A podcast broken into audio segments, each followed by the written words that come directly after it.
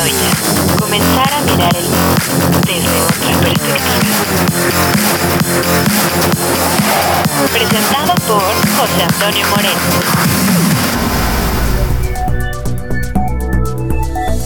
Presunto agresor de Cristian, joven quemado en Texcoco, es llevado a proceso legal. Reporteros presentan queja ante Defensoría de Derechos Humanos por agresiones policiales. Nicolás Maduro hizo un llamado al presidente estadounidense Joe Biden para levantar de manera permanente todas las sanciones impuestas. Rectores del SUG analizan desafíos democráticos para el 2024. Todo esto y mucho más en Metanoia, la información que necesitas en el tiempo que la requieres.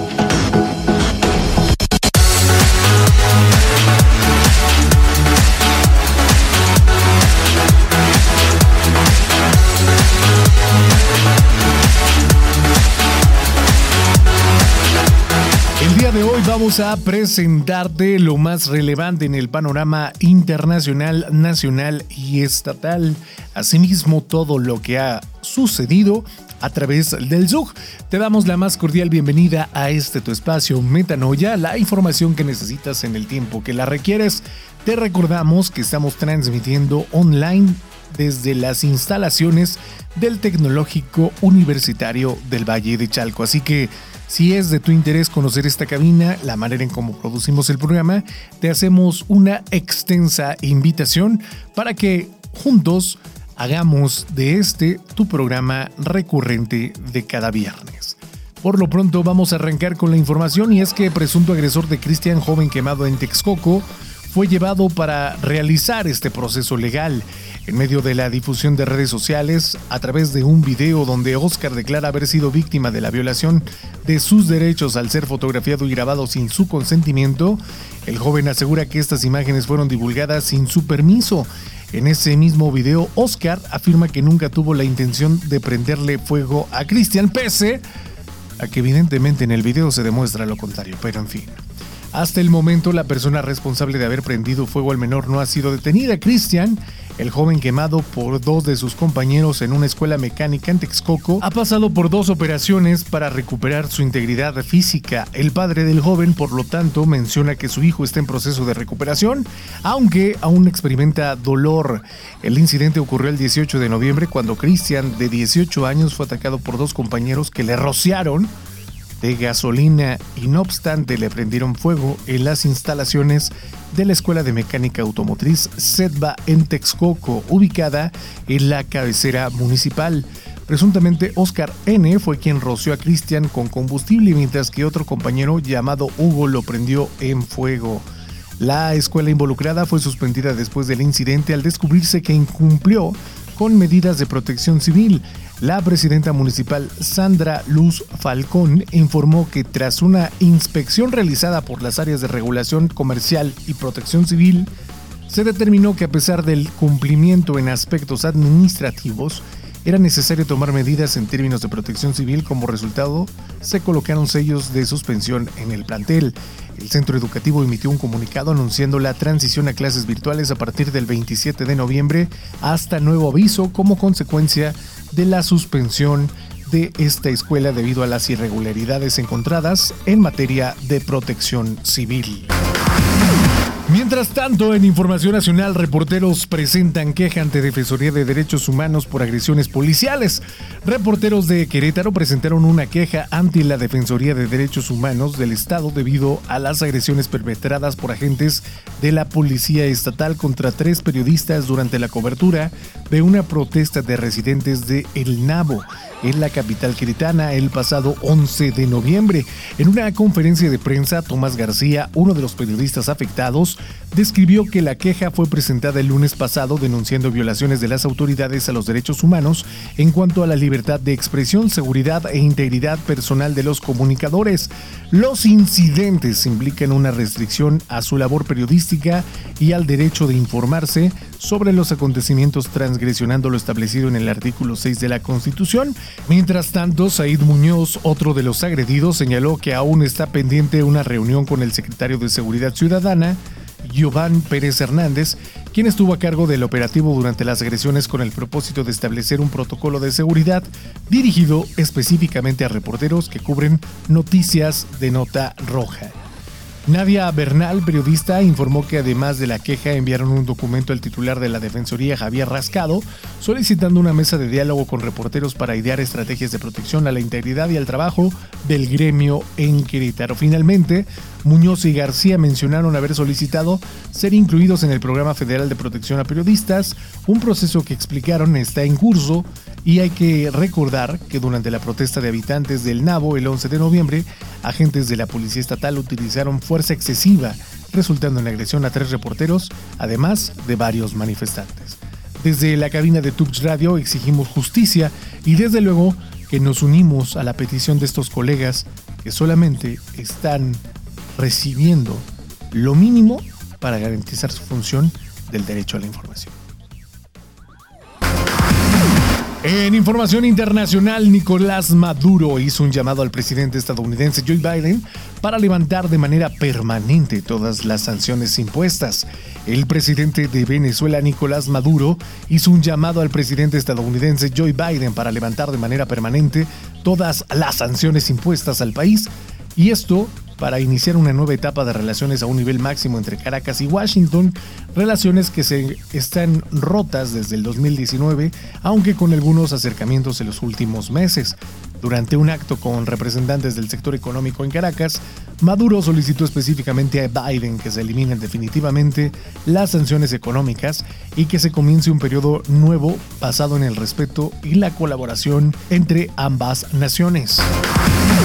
Mientras tanto, en noticias del SUG, rectores analizan desafíos democráticos para el 2024 y es que durante la Feria Internacional del Libro de Guadalajara, rectores de universidades del sistema universitario jesuita destacaron la urgencia de abordar la crisis de violencia, enfrentando la emergencia climática y formulando políticas públicas que atiendan al fenómeno migratorio. Estos ejes, según señalaron, deben ser prioritarios en las agendas políticas de quienes buscan cargos de elección popular en el 2024. En la mesa El Desafío Democrático de México en 2024, una reflexión desde las universidades jesuitas, participaron los rectores de la Universidad Iberoamericana Ciudad de México, Puebla y León, así como del ITESO. Los líderes universitarios compartieron visiones sobre las acciones necesarias para los próximos gobiernos y cómo las instituciones educativas pueden contribuir a estas áreas. Luis Arriaga Valenzuela, rector de la Universidad Ibero Ciudad de México, Tijuana y el TUPCH, destacó el rol crítico de las universidades como centros de pensamiento y actores relevantes en el debate público subrayó el compromiso de estas instituciones con la defensa de la democracia, los derechos humanos y la corrección de las profundas desigualdades en la sociedad. Por su parte, Mario Patrón Sánchez, rector de la Ibero Puebla, señaló que las comunidades estudiantiles universitarias representan aproximadamente el 27% del padrón electoral vigente para el 2024, lo que resalta la importancia del trabajo de las universidades en este contexto. Estos líderes universitarios concluyeron que las universidades deben jugar un papel activo en la generación de propuestas que aborden las problemáticas sociales promoviendo debates constructivos y asegurando espacios seguros para la expresión y el ejercicio de las candidaturas. El día de hoy quiero hablar sobre la libertad de expresión en México. Y es que ha sido históricamente uno de los pilares esenciales de la democracia. Sin embargo, su ejercicio se ha visto severamente amenazado por la violencia que enfrentan los periodistas y comunicadores en el país. La constante agresión hacia estos profesionales constituye una afrenta directa a la democracia y al derecho fundamental de informar y ser informado. Casos alarmantes como los asesinatos y ataques violentos a periodistas como Javier Valdés, Mirulava Bridge y otros que día a día ponen en riesgo su vida por ejercer su labor informativa, evidencia la cruda realidad que viven quienes buscan llevar la verdad a la sociedad mexicana. Estos hechos representan una afrenta directa a la libertad de expresión y a la democracia misma.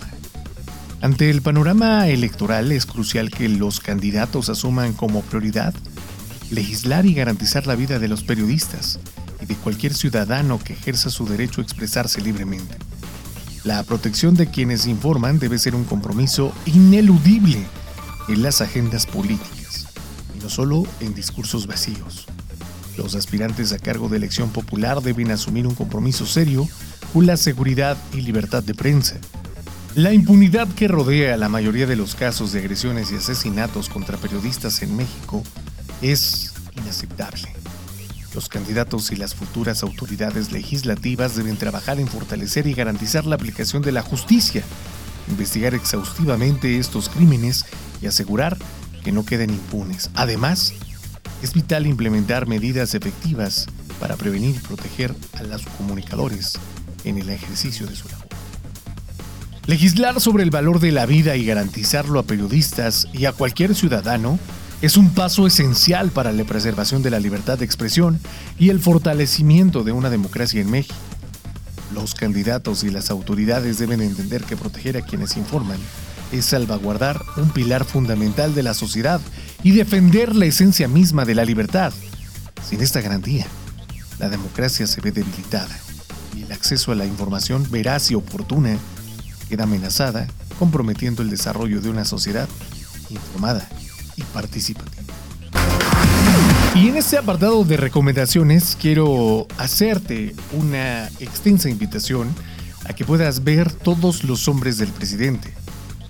Una joya del cine que ha sumergido a toda una generación en los momentos más cruciales de la historia periodística y política de Estados Unidos, dirigida por Alan Pakula y protagonizada por Robert Redford y Dustin Hoffman. Esta película relata los eventos reales que llevan al escándalo de Watergate y a la eventual renuncia del presidente Nixon. La historia sigue a dos periodistas del Washington Post, Howard, interpretado por Redford, y Carl Bernstein, mientras investigan el caso Watergate, lo que comienza como la cobertura de un robo en la sede del Partido Demócrata, que se convierte en una investigación que destapa una red de corrupción y encubrimiento en el gobierno. Lo impresionante de esta película es cómo muestra el poder del periodismo de investigación a través de entrevistas, seguimiento de pistas y una dedicación incansable. Los periodistas desentrañan la verdad detrás del escándalo, enfrentando presiones políticas y personales para revelar la verdad. La narrativa es absorbente y te sumerge en la atención y la intriga de la investigación periodística. Además, la química entre Redford y Hoffman es cautivadora, haciendo que la película sea emocionante y reflexiva a la vez. Todos los hombres del presidente no solo es una obra maestra cinematográfica, sino también un recordatorio poderoso del papel vital que desempeña el periodismo en la sociedad, como la búsqueda de la verdad y la rendición de cuentas con fundamental énfasis para la democracia. Sin duda alguna, te sumergirás en una trama repleta de suspenso y te llevará a reflexionar sobre la importancia de la integridad periodística y su impacto en el mundo. No te la puedes perder, estoy convencido de que te encantará. Y ahora vámonos a escuchar la voz del Tecnológico Universitario del Valle de Chalco y esta fue la pregunta que les realizamos.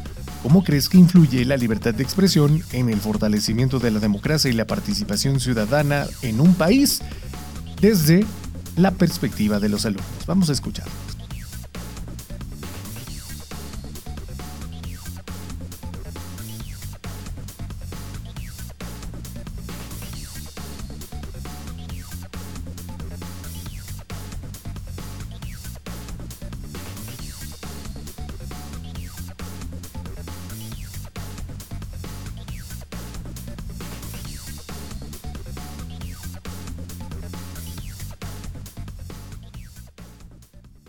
Y pues hasta aquí llega Metanoia, la información que necesitas en el tiempo que la requieres. Mi nombre es José Antonio Moreno, mejor conocido como el Tío Tubch, y te damos las gracias. Te recordamos que todos los episodios se están subiendo a la plataforma de tu podcast preferido, es decir, desde el mismísimo Apple Music hasta Deezer, estamos en todas las plataformas de streaming. Te recordamos si quieres ser parte de Tubch Radio, escuchar nuestros programas o bien visitar la cabina, damos punto seguimiento a través de radio.tubch.mx. Ahí puedes desde dedicar una canción hasta, no sé, tal vez pedir ser invitado a alguno de nuestros programas. Así que una invitación enorme a toda la comunidad estudiantil del Tecnológico Universitario del Valle de Chalco, o bien, si te interesa nuestra universidad Como opción educativa, también puedes visitar nuestra cabina. Que tengas la mejor de todas las tardes, días o noches. Yo soy José Antonio Moreno, mejor conocido como el tío Tupch. Hasta la próxima.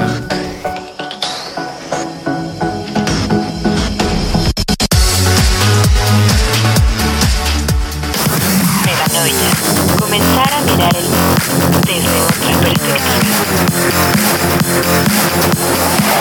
Presentado por José Antonio Moreno.